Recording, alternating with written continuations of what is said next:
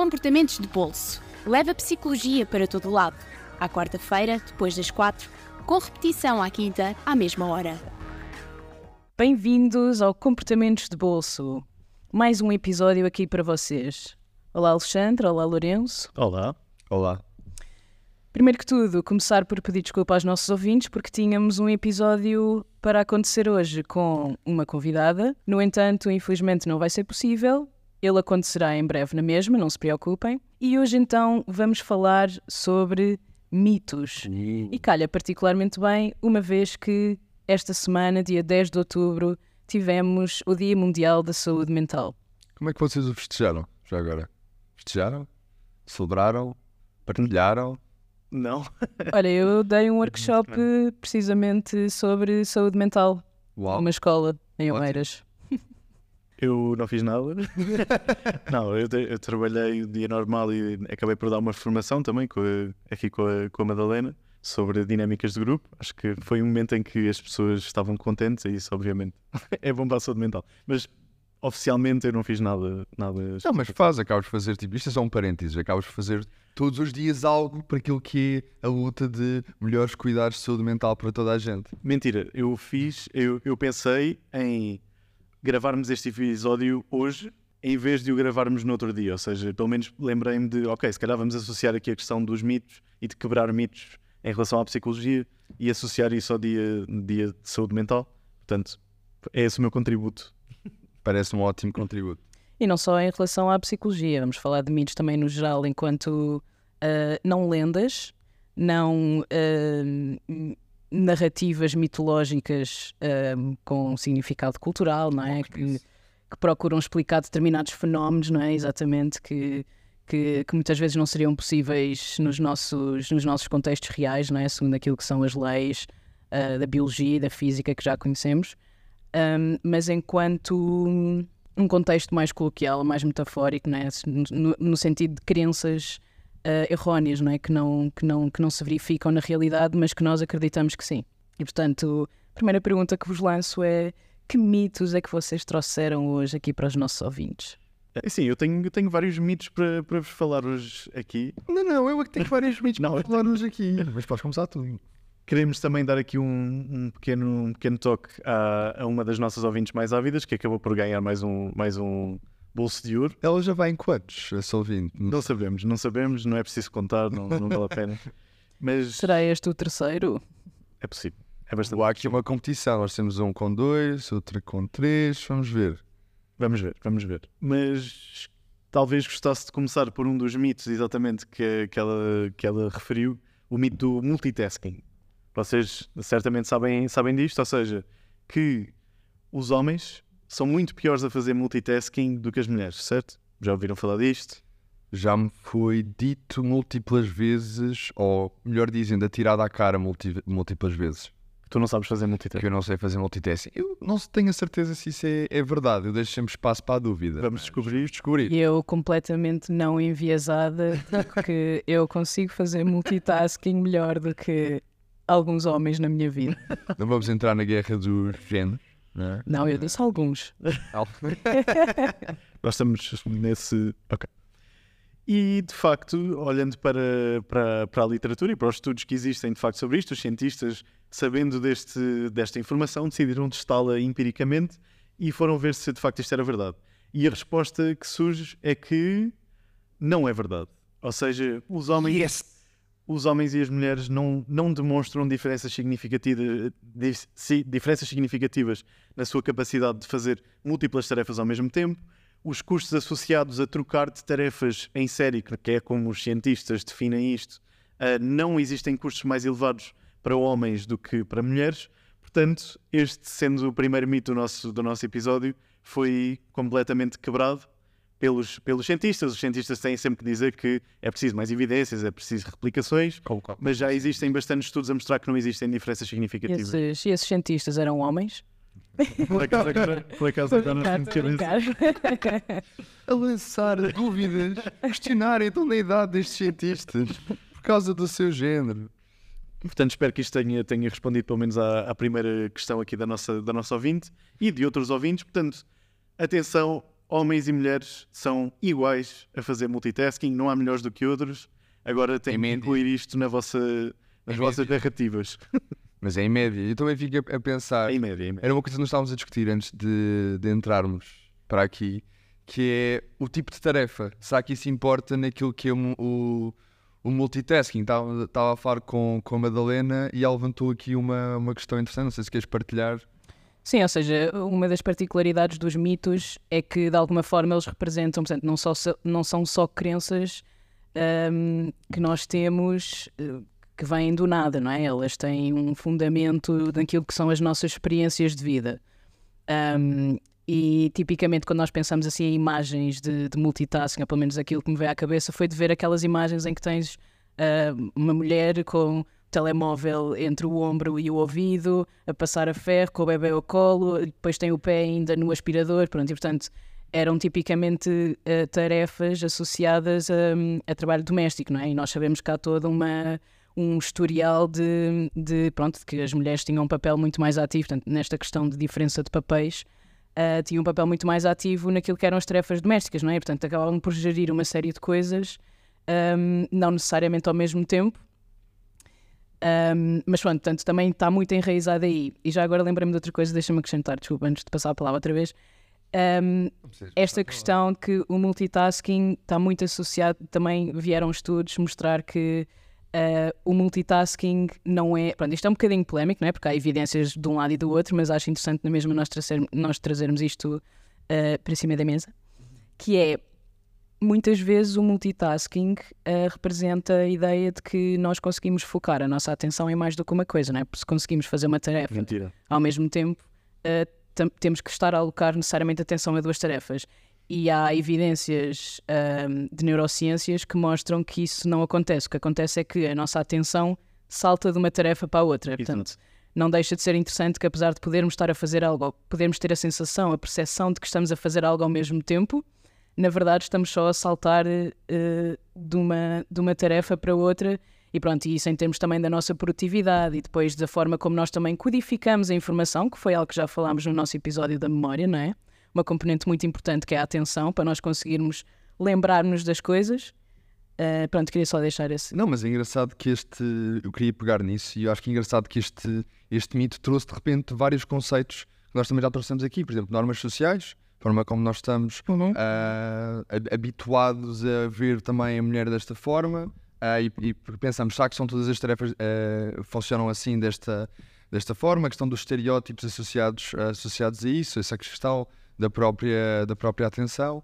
Ahm, lá está, isto é só um mito e de repente existem muitas coisas que nós vamos aqui que estão ahm, E mais mitos. relacionadas. Queres mais Há mitos? mais mitos? Eu queria, eu queria pegar num, num mito que tem a ver com a, a atração. Não é atração entre opostos. Uh, Isso é real? Os, Os opostos, atraem-se realmente? O que é que vocês acham? Aqui, tipo, só uma, uma opinião rápida. é interessante e dá panos para mangas. Da minha experiência pessoal, uh, portanto, estamos a falar em contexto. Lembrei-me é um assim, contexto primeiro. romântico, contexto romântico, certo. Um, eu diria que há muitas coisas que identifico no meu núcleo familiar uh, que eu tentei, do qual eu me tentei afastar, algumas atitudes ou posturas ou comportamentos, mas não deixa de ser curioso que nós depois encontramos ou conseguimos identificar algumas red flags, não é? Nas, nos nossos parceiros ou nas nossas parceiras ou nos nossos parceiros. Um, românticos. e, e portanto, pronto, mas não deixa de ser curioso que é tu identificas porque viveste isso, tu identificas mais tarde, ou seja, sentiste atraído por algo que tu não queres, mas isso aconteceu e depois quando começas a, a healing e, e, enfim, a, a crescer e a desenvolver-te mais e isso começas a, a se calhar a dar mais valor a outras coisas e Mas engraçado. estou a divagar. Não, mas estás a voltar a devagar. Deixa só adicionar aqui. Isto é uma ideia também que vem muito do. de- acho, acho que vem muito da nossa infância, daquilo que são as histórias que nos são contadas e mesmo as histórias da Disney, de Ah, sim, a princesa e o gajo do, dos estalos. O herói. Percebe? Coisas completamente diferentes em termos de estratificação social. Portanto, aquilo que são os, o- uh, os extremos que se encontram no meio num amor perdido. é engraçado também isso enra- enraiza em nós e, portanto, estes mitos também são, têm esta contribuição. Mas ias dizer, Lourenço, É, é engraçado explicação. porque me parece que é muito mais uma questão, quando eu penso também na minha, na minha experiência pessoal, Sim. é muito mais uma questão do- das diferenças estarem salientes. Ou seja, quando nós estamos com alguém, aquilo que é parecido é quase, ok, é- somos parecidos, não, é, não damos tanta atenção àquilo que é parecido. Mas quando surgem diferenças e coisas que são claramente diferentes, elas são muito visíveis. Então parece que nós quase que descuramos aquilo que é, que é parecido e tendemos a dar, a dar muita importância àquilo que é diferente ou- e isso torna-se algo que é mais facilmente recordável. Então nós podemos achar, ok, de facto, nós, a pessoa com quem nós estamos é muito diferente de nós ou há aqui muitas diferenças, quando isso pode não ser necessariamente realidade. E nós até já falámos um bocadinho no nosso episódio sobre estilos relacionais. Exatamente. Que, se calhar não é bem assim, mas acredito que tu nos darás uma resposta sobre se este mito é real ou não. Eu estou a adorar eh,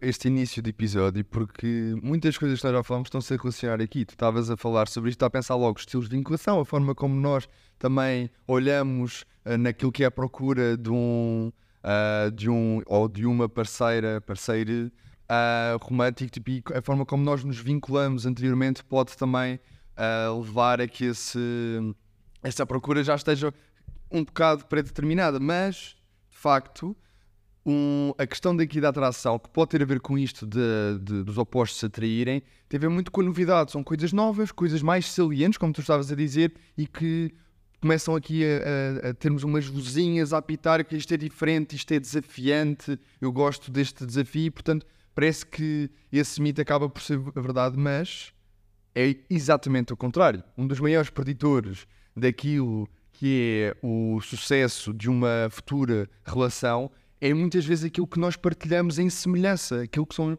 mais semelhantes. Por exemplo, um destes estudos que eu encontrei fala em quatro fatores. Por exemplo, termos uma mesma visão do mundo. Obviamente que há sempre pequenos pormenores que podem diferir. Partilhar os mesmos mitos. Partilhar os mesmos mitos, talvez, isso pode ser também uma.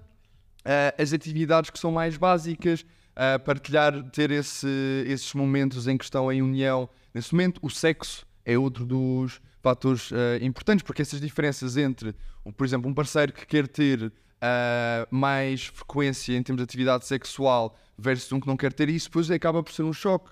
Ah, e assim, o último, antes que me, que me esqueça, ah, a questão de se as pessoas estão. Tem, é assim o mesmo. Como é que se diz? Eu não quero dizer temperamento, mas estão assim no mesmo, no mesmo nível De energia. de energia, de humor. Se há uma pessoa que gosta de fazer muitas atividades, é super. ah, eu quero ir para a montanha fazer eh, passeios, e há outra pessoa que não está, quer ficar só em uma casa a ver uma série, pode existir. Portanto, estas ah, não semelhanças muitas vezes levam a um choque maior e é problemas na própria relação. Portanto, até pode ser inicialmente os opostos atraem-se, não vou dar essa de desbarato, mas no final de contas, para, para uma relação poder florescer e manter-se, as semelhanças são aquilo que são o preditor mais importante. E é engraçado porque hum, eu tenho aqui outro mito hum, que até se prende bastante com isto e vai ao encontro também do que o Lourenço dizia, hum, que é hum, a questão de hum, será que as pessoas mudam? Sim. Ou seja, nós temos muito esta coisa de, da estabilidade e de. hum, pronto, do- do- da forma como nos relacionamos com outros e, e, e da forma como percepcionamos estas diferenças nos outros, não é? Ah, e será que isso também pode ter um bocadinho a ver com nós percepcionarmos ou não que as pessoas mudam ou que não mudam e, portanto, estas diferenças vão para sempre ficar estas diferenças e nós vamos ser sempre assim? Hum, ou, ou não? Será que as pessoas mudam? Eu tenho opiniões muito fortes sobre O isso. mito é as pessoas não mudam. Muito forte. Eu tenho opiniões relativamente fortes sobre isto. É, é aquilo que eu disse primeiro e acho que é mais geral é eu acho que sim. Não é melhor. Melhor. Eu não, não é só o que eu acho. As pessoas mudam. Uhum. De forma absoluta mudam. Depois o que, é que, que é que isso significa em termos mais relativos é que é mais discutível. ok? Mas de forma absoluta mudam. Porque eu acho que é isso, é, nós sabemos que mudamos, nós envelhecemos, nós mudamos de opiniões, nós aprendemos, nós ficamos com cabelos brancos, nós mudamos de cidade, nós movimentamos, nós mudamos de várias formas diferentes. Eu acho Nós só não mudamos o nosso clube de futebol. Futebolístico. pá, eu já que mudei por acaso. Ei, troca tintas. Eu agora sou do mesmo que tu, portanto não te queres. Eu sei, estou por isso. Mas, mas é, é engraçado porque eu acho que quando as pessoas dizem que não mudam, ou, ou que este mito relaciona-se com aspectos muito basilares daquilo que nós somos, se calhar com questões de personalidade, ou então muitas vezes dizemos isto sobre coisas que nós queremos que mudem nas outras pessoas, mas elas não querem que mudem. Então é muito mais uma de epá, eu gostava que tu mudasses isso, mas pronto, as pessoas não mudam. E Injeção. É engraçado pegares no tópico da personalidade, porque antigamente pensava-se muito, e as evidências eram nesse sentido também, que a personalidade eh, se estabilizava na idade adulta. Portanto, tu na infância, na adolescência, ias eh, ainda desenvolvendo, mas que até a partir de uma certa idade, pronto, a tua personalidade não ia, não ia mudar.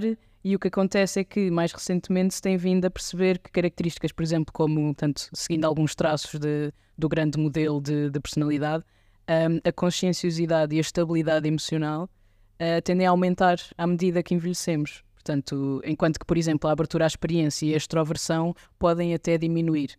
Portanto, apesar de haver alguma estabilidade ao longo da vida, há também espaço para estas coisas construírem, precisamente como também estavas a falar em alguns fatores, não é? O, o nosso ambiente à, à, volta, à nossa volta, não é? Se, se houver também mudanças significativas, eventos, não é? Eventos críticos na nossa vida que também promovem Sim. mudanças significativas. Um, por exemplo, coisa, e coisas até simples, simples, entre aspas, não é? Mudar de país, eh, casar. eh, Isso parece muito simples, desculpa. Pois, exato. Ou seja, simples no sentido de ser. Normal. E- Exatamente, normalizadas, exatamente. Mas de facto, eu acho que. então as pessoas mudam, é isso. As pessoas E ele agora. não mudam drasticamente, não é? Como o Alexandre também estava a dizer, mas mudam. E nós até temos evidências também de neuroplasticidade, em como o nosso cérebro precisamente também se adapta e tem uma capacidade bruta de, de mudar a própria estrutura e o funcionamento em resposta às experiências que temos. Não, é engraçado até, até relativamente recentemente, até à última década, achava-se que havia um limite de neurónios e que nós não criávamos novos neurónios, não criávamos novos neurónios a partir de certa altura da nossa idade, quando chegámos à adolescência, o nosso cérebro ficava completamente formado aos 20 e tal anos, e agora já surgem evidências que nós estamos constantemente a criar novos, novos neurónios e novas, novas relações entre eles, portanto, nós de facto estamos em constante mudança e isso é, é aquilo que, que nos liga de certa forma. Mas tinha tido muita piada se tu tivesses, depois desta intervenção ah, de Madalena e a minha, tivesse dito: não, não, as pessoas não mudam. Mito real. É, é real. Tinha piada. E pronto, eu tenho mais mitos também. Não sei se, se já terminaste sobre este, mas. Eu gostava, de, Sim, força. eu gostava de ainda dar dois mitos, mas vou deixar. Sim, sim, eu também eu tenho. Não, mas é, é só porque é mesmo relacionado com isto. Ou seja, o facto da inteligência ser definida desde o nascimento. Ou seja, nós é genética, a nossa inteligência está quase pré-determinada e nós, independentemente de estudarmos mais, estudarmos menos, de irmos para ali, de irmos para aqui, a nossa inteligência, o nosso QI vai estar relativamente fixo. O que é que vocês É isso, então deixa, deixa só fazer uma adição ao, ao teu, ao teu mito que é: será que, de facto, os testes que medem, como as pessoas acham, aquilo que é inteligência de uma forma perfeita? É só uma adição, é só dar mais um. Mais um. E o que é que vocês acham sobre isso? Wrong. Eu diria que há predisposições genéticas, no entanto, nós sabemos que o papel da experiência que nós temos ao longo da vida e da aprendizagem, que obviamente isso tudo influencia também e permite mesmo que haja esta plasticidade cerebral que eu estava a falar, é precisamente fruto também muito disso, não é? Mas isto é aquele debate ah, clássico, que é o, vou dizer em inglês, o nature versus nurture, que até hoje, ou seja, não há uma resposta cabal. Eu tenho uma opinião formada, há muita evidência científica nesse sentido que o ambiente, o nurture, tem muito mais efeito sobre a forma como nós, ah, olha, como estamos a falar na educação, o que é que vai acontecer connosco no, no futuro. E para aqueles que ahm, têm Netflix e veem Netflix, por exemplo, tem aquele documentário, ou pelo menos estava, a última vez que eu fui na Netflix, sobre os Three Identical ah, Strangers, que fala um pouco sobre este, este debate e algumas investigações um pouco, não éticas, sobre esta, esta questão, mas de facto eu acho que o ambiente tem um, um papel de, de- de intervenção super importante naquilo que é a nossa, a nossa inteligência, e mais do que inteligência ser um QI ou inteligência lógica ou matemática, há outros tipos de inteligência que nós só agora é que vimos para. Ah, é importante, pronto, também para, para avançar aqui e para tu teres tempo para dizer os teus dois mitos, de facto, existem, eu até por acaso vocês não sabem ouvintes, mas eu já, já tive um canal do YouTube e fiz um, um vídeo sobre isto, especificamente autopromoção. Não vou dizer sequer qual é que é o nome, mas, mas nós temos, existe este debate entre aquilo que é genético e aquilo que é o ambiente, e de facto, em relação à inteligência, a investigação sobre a inteligência surge muito num contexto também não muito bom eticamente, em que as pessoas eram quase alocadas a certos sítios e o seu caminho na vida era pré-determinado pelas inteligências que tinham e era quase definido que se tu vens de determinadas famílias, tu vais ser mais pobre, vais ter o QI pior, a tua inteligência vai ser pior. E isso foi completamente desprovado. Até houve um livro que foi publicado sobre isso, depois foi retirado e percebeu-se que era, que era fraude. Metade da família era inteligência e metade. Censura. não, mas. Não, não, não. Foi...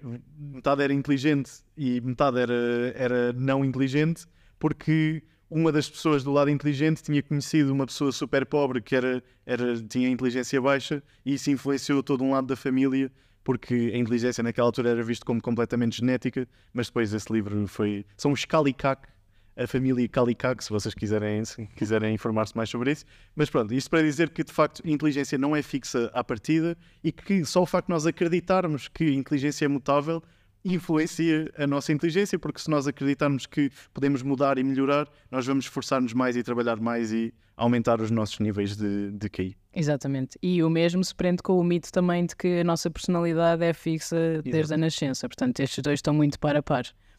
Ou seja, nós mudamos, nós podemos mudar. É engraçado, e... são, são, parece que há uh, mitos que depois têm submitos que parecem totalmente diferentes, mas que estão relacionados, porque no final de contas nós mudamos metamitos. Nós precisamos é de querer mudar, não é? Exato. E... Uh, este, este mito, eu não sei se é o mito com o qual nós, nós fechamos, mas é daqueles que eu ouço consistentemente quando falo com alguém que não tem alguém na sua vida ou teve conhecimento de psicologia de forma geral, que é então, como é que é? é assim, vocês, os psicólogos, já está, eu venho de uma área social, não sou, não sou clínico, não é? Portanto, vocês, os psicólogos, aquilo que vocês fazem é ler a mente da malta. Vocês olham para mim e retiram tudo aquilo que eu preciso. E eu fico. As nossas conversas muitas vezes começam assim: é quando, quando tu dizes que és psicólogo de alguém, a pessoa diz: Ei, mas o que é que eu estou a pensar? É tipo, é, é, que é isto?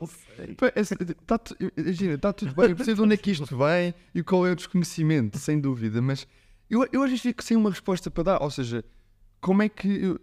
Era muito fixe se todos os psicólogos tivessem, não é? Uma bola de cristal, mesmo à médium, leitura de tarot, assim, outro tipo de coisas, em que tu consegues perceber o que é que está a acontecer com a pessoa. E eu acho isto é, é que é mesmo muito comum.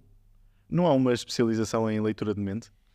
Pá, não, mas devia haver, a sério. Isso é uma piada. VR ou uma cena assim, não sei. Estou a brincar. Agora, mas falando um pouco a sério.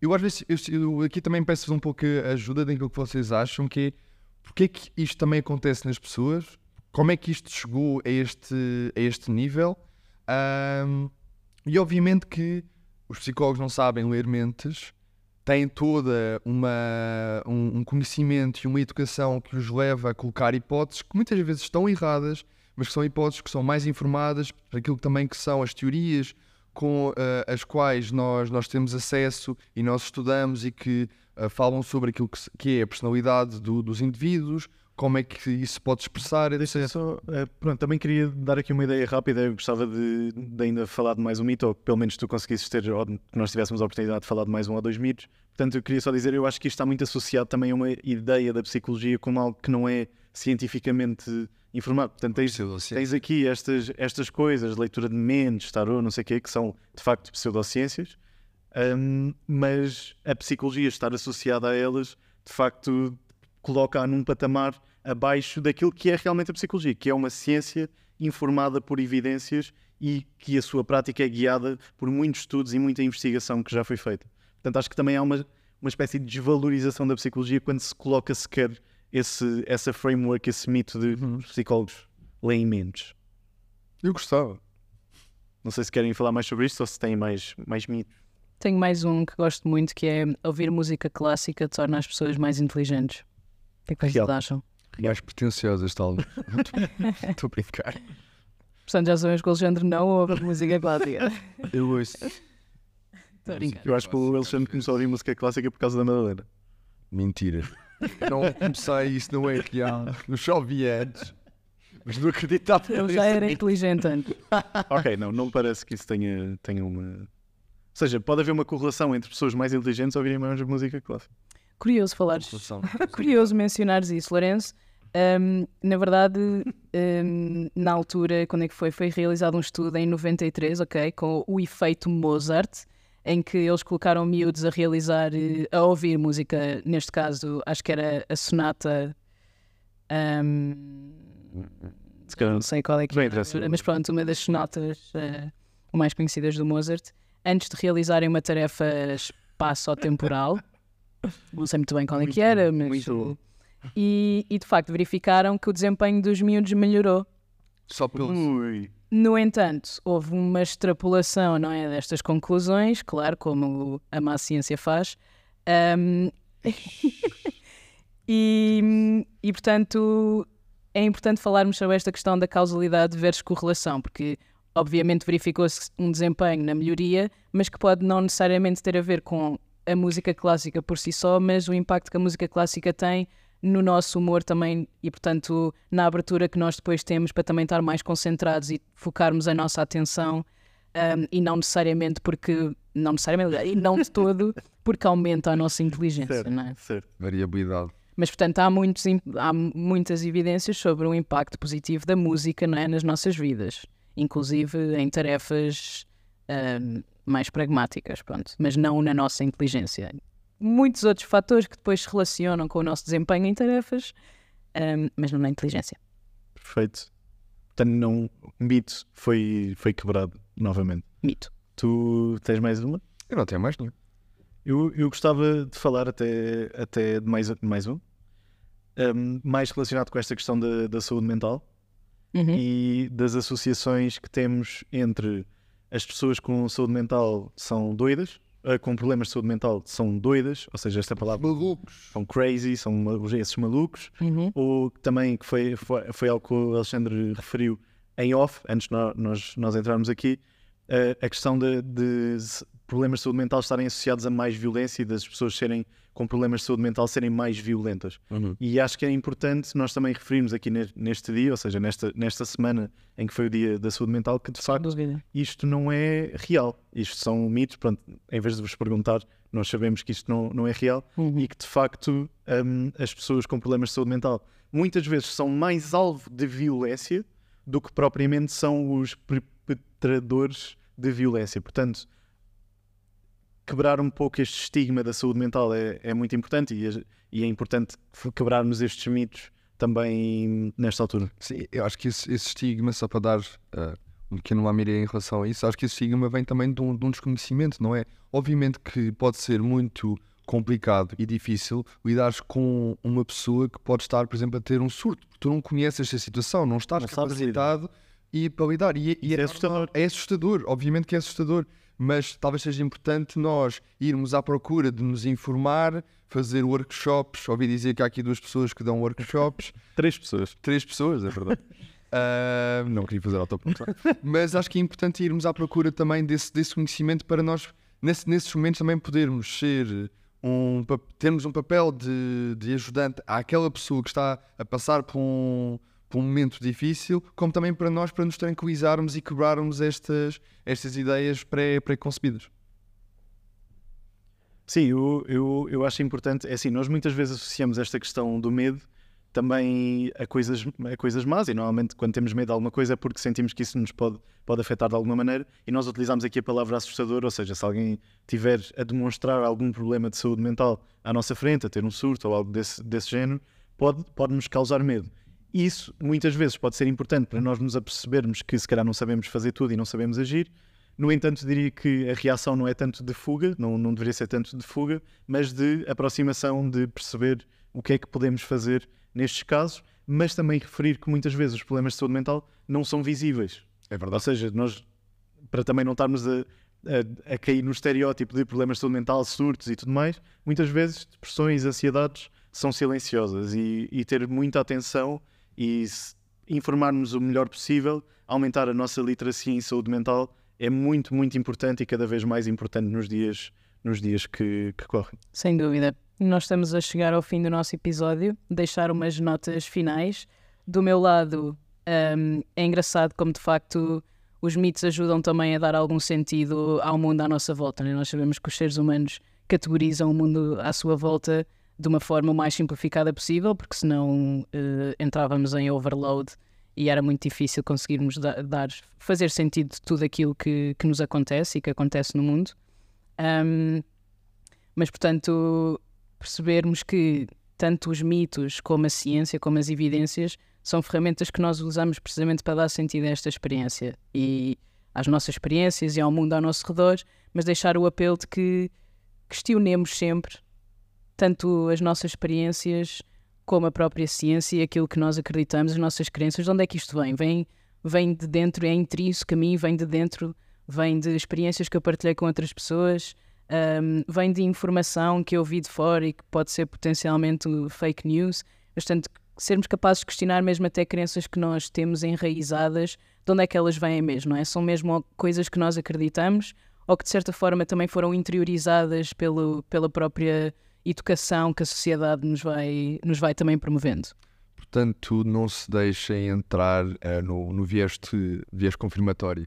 Mas, uh, do, do, meu lado, aquilo que eu gostava, que eu gostava de dizer era, era, era o seguinte: um, para complementar a parte, o último que o Lourenço apresentou, um, existem linhas de apoio de psicológico que podem ser, um, podem ser utilizadas para, para efeitos de, de, emergência e não só, também para o que é que eu posso fazer quando estou a sentir coisas com as quais eu não consigo lidar. Uh, em relação ao conhecimento científico, há uma ordem dos psicólogos portugueses com imensos recursos, os quais nós alguns já partilhamos e que vocês podem uh, podem, podem aproveitar e acho que isto é importante irmos à procura desta informação. Nós também aqui no Comportamentos de Bolso gostamos de ser um autor para, para tal e portanto nós partilhamos estes recursos, sigam-nos no nosso, no nosso Instagram, podem lá falem pesquisar, falem connosco, portanto é isto. E o meu, a minha forma de terminar vai ser com um mito muito rápido, só para aliviar aqui uh, também este, este tema. E foi algo que eu acreditei mesmo depois de estar no curso de Psicologia durante algum tempo. E há pouco tempo, só depois é que, que, eu, é que eu aprendi que isto não era real, que é, usamos 10% do nosso cérebro. Sim. Isto é um mito não. tão pervasivo, é tão falado e há até publicidades que falam disto.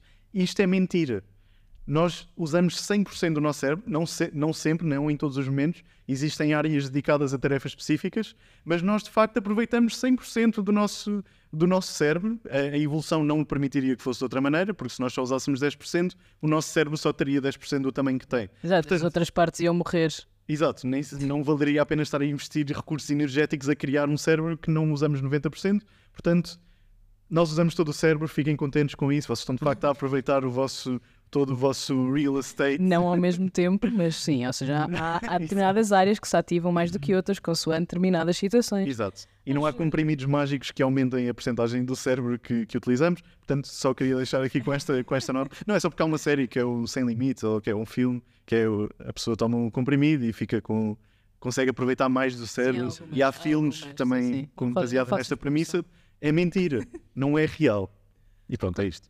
Então, para finalizar, não tomem comprimidos para aumentar o cérebro, mas falando a sério, no próximo episódio nós vamos falar sobre dormir, não é? Sono, soninho, uh, e a forma como isso nos afeta, o quão importante é que o sono também é para nós, que tipo de implicações é que isso tem em termos sociais, nas nossas relações, etc. Portanto, esse vai ser o próximo episódio e por isso como sempre, e vocês acho que já sabem, podem ouvir-nos no Spotify e nos outros uh, meios de podcast, basicamente.